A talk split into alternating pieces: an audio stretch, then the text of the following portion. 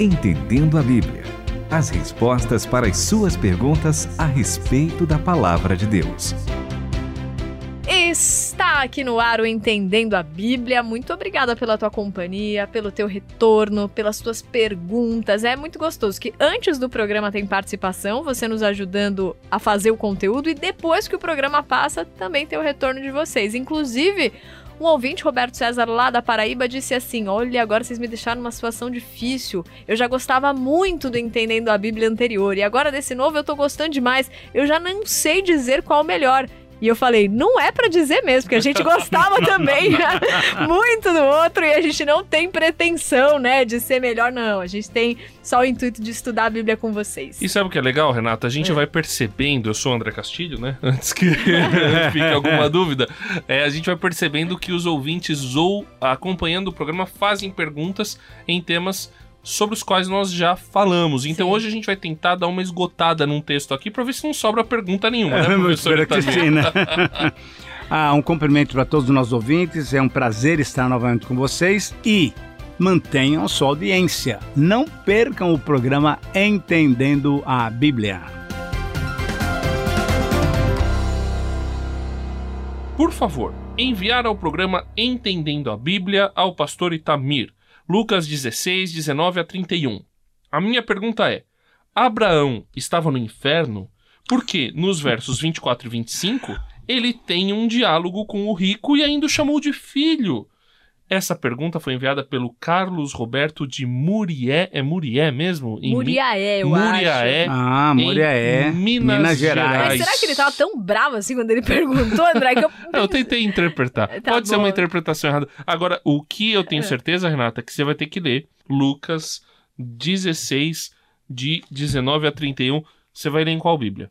Posso ler na versão A Mensagem? Tá, Qualquer coisa, sim. se estiver muito diferente, depois Não, a, gente a gente vai tirando as dúvidas nas outras, versões. É.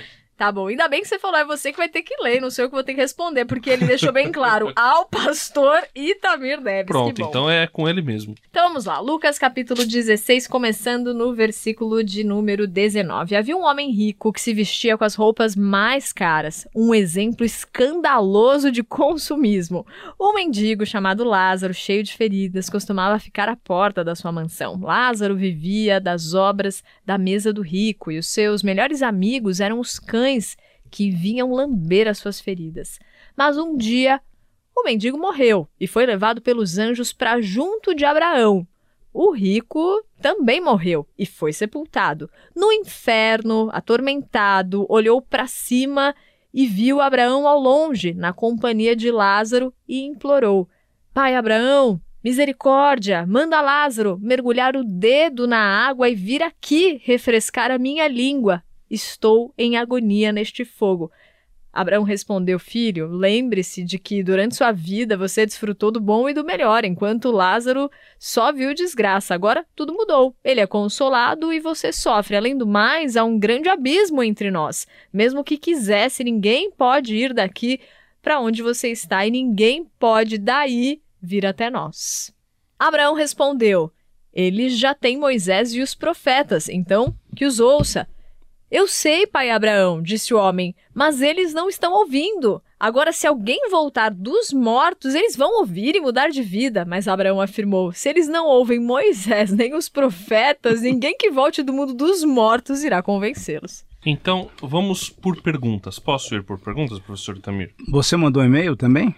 Ah, mas não, eu estou representando. Tá ah, você está subdividindo a pergunta é, do estou, nosso querido. Estou representando o Carlos Roberto. Tá bom, então vai. Tá. Primeira pergunta. Esta é uma parábola. É uma parábola. E as Não parábolas é parábola. são o quê? São ilustrações daquilo que o Senhor quer ensinar para nós, ou quis ensinar para nós, com relação ao reino de Deus, com relação à maneira pela qual nós podemos ter contato com Deus e assim por diante. Então, parábolas são ilustrações, são esclarecimentos para que a gente possa entender o objetivo espiritual da mensagem do Evangelho. Nós sabemos para quem Jesus contou essa parábola aqui do rico e do Lázaro? Se você olhar para o versículo 14, por exemplo, do capítulo 16, há uma frase muito interessante. Os fariseus que eram gananciosos ouviam essessas coisas e zombavam dele. E aí nós vemos que Jesus está respondendo para os fariseus, para o pessoal, a liderança né, eclesiástica, a liderança religiosa dos judeus. E aí ele conta uma parábola que vai mexer com o pessoal, não é isso? Então, o, o objetivo desta parábola é qual? O objetivo é exatamente esclarecer a situação de algumas pessoas que estavam querendo perceber como é que seria a vida de alguém que, tendo uma riqueza, tendo uma vida muito tranquila aqui, poderia se confrontar com a eternidade. E, ao mesmo tempo, o Senhor Jesus então usa duas figuras nessa parábola. Uma de um homem rico, que muitas vezes representava esse pessoal snob, né, da sociedade religiosa, nós sabemos de tudo, etc e tal. E ele usa também a figura de um homem pobre, necessitado, que muitas vezes, André, que eu acho isso muito muito grave, como os religiosos, né, reputavam o povo, ah, são uma ralé.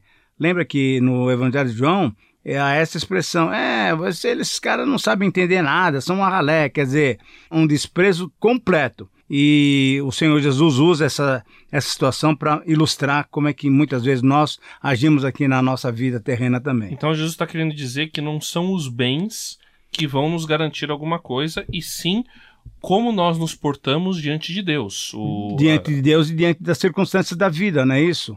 Quer dizer, o cara tem bastante dinheiro, tem propriedades, tem bens. Ah, como é que eu me comporto diante disso? E uma pessoa que também tem necessidades, tem ah, ou não tem quase nada, como é que ele se comporta? Um fica se gloriando, o outro fica xingando Deus? Como é que é? Exatamente é isso que você falou. O que mais importante é a nossa vida interior, a nossa atitude interior diante daquilo que Deus tem nos proporcionado durante essa vida. Continue conosco, Entendendo a Bíblia. Aí vamos continuar as perguntas. Pois não, pois não, pois não. Onde pois não. é que o rico estava? Isso é muito Ah. importante, porque na versão da Renata, o que que fala aí onde o rico estava? Tava lá embaixo. Não, O- e no inferno. no inferno. Sim, e Abraão que, tava lá em cima, mas eles estavam tendo contato na parábola. ah, mas não, aí- não, mas não, não o tem problema. Então, a palavra, não é parábola, a palavra no original é o que? É Hades. Isso é o mundo dos mortos. Ah, sim. E o- o- Ah. a tradução, o hebraico também tinha esse conceito Exatamente. que era o Sheol. É o Sheol, que é o mundo dos mortos. Quer dizer, passamos dessa vida física aqui, com 50, 70, 70, 80, 2, 3 anos, acabou, estamos no Sheol. Ou então No mundo dos mortos. No mundo dos mortos, muito bem. Agora, que esse mundo dos mortos, ele é dividido, mas ele há, há uma certa comunicação. Ele é dividido entre aqueles que já são do Senhor, são justificados pela fé em Jesus Cristo, e aqueles que, infelizmente, tendo a possibilidade de ouvir a palavra, recusaram, recusaram essa, esse presente de Deus e estão no mundo dos mortos, mas já num sofrimento eterno. E, e o que é interessante é que no imaginário popular, o Hades ele ficava abaixo Isso. da terra, Isso. ou, ou Sheol, né? Ambos Isso. é quase um sinônimo, né? Só que o Hades é no contexto greco-romano e o Sheol no contexto hebraico. Nossa, que coisa. Contexto greco-romano, que coisa. E o, e o céu, né? O paraíso, ele ficava para cima. Exatamente. Então, a gente vê bem claramente que ele olha para cima. Isso. E tinha. E aí Abraão fala, tinha um abismo que o separava. Exatamente. Exatamente. Mas ele conseguiu contato, então, com, com Abraão. Sim, ah, nesse mundo espiritual, né, porque é o mundo dos mortos, não está físico ainda, porque um dia, bom deixar isso claro isso daqui, um dia todos nós seremos como o Senhor. Portanto, corpos glorificados, nós seremos transformados. Mas então, nesse momento aí da parábola, o que está acontecendo? Havia essa possibilidade de comunicação. E quando o rico percebe aonde está Lázaro, que é um lugar de, de encantamento, de bênçãos, de alegria, ele fala, por favor, dá, um, dá, dá uma colher de chá aqui, né? Pelo menos molhar a língua ali e tal, o dedinho lá. Aí há toda essa conversa. Então, uma coisa que a gente tem que deixar claro, porque a pergunta do Carlos é o seguinte: Abraão não estava no inferno. Pronto. Abraão estava no mundo dos mortos. E ele está ainda. Até o dia que o Senhor Jesus voltar e buscar a sua igreja. Você vai subir? Amém. Amém. Eu também. Só que Você vai saber, é o- Renato? Pelo sangue de Jesus, vou Aleluia. Eu lá. também vou. Só que é o mundo dos mortos, aí Uhum. precisa ficar bem claro. Abraão e Lázaro no mundo dos mortos, do Isso, lado de do la- Deus, certo? Separados por um abismo, até Exatamente. essa figura aqui, Uhum. e o Hades embaixo, né? Exatamente. É, é, no, no lugar que a gente poderia considerar o inferno, um lugar de sofrimento. Mas sabe o que eu acho interessante também dessa parábola, né?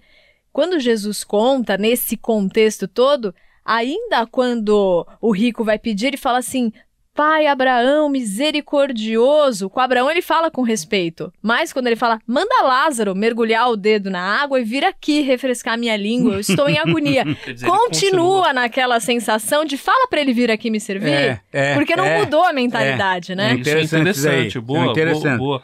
E agora ele chama Abraão de pai. Então, por quê? Porque dentro do aspecto judaico, Abraão sempre foi reputado como O pai. o Pai pai, da da, raça. Pai da raça. né? é. O Senhor Deus chamou Abraão para iniciar a raça. Então, ele que era um homem ah, hebraico também, um judeu, embora um homem completamente, pelo que a gente percebe, que não tinha misericórdia no seu coração, ele sabe que Abraão é pai. E é Abraão chama ele de filho. de filho também, porque é é essa relação, né? Abraão como o iniciador da raça hebraica e todos nós, e inclusive nós somos filhos de Abraão pela fé.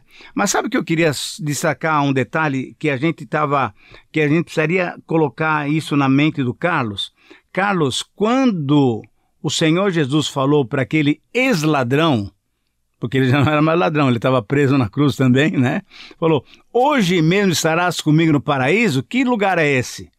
É o lugar dos mortos, mas só que o lugar reservado para o seio de Abraão, quer dizer, o lugar já de bênção nesse lugar espiritual. Então a resposta foi dada, Carlos. Não. Abraão estava desfrutando da companhia de Deus e é o que a gente vai Sim, experimentar sim. também. Muito obrigada por ter mandado a sua pergunta e você que está ouvindo, mande a sua também para ouvinte@transmundial.com.br para o WhatsApp 11 974 181 456. Entendendo a Bíblia, com Itamir Neves, André Castilho e Renata Burjato. Uma realização transmundial.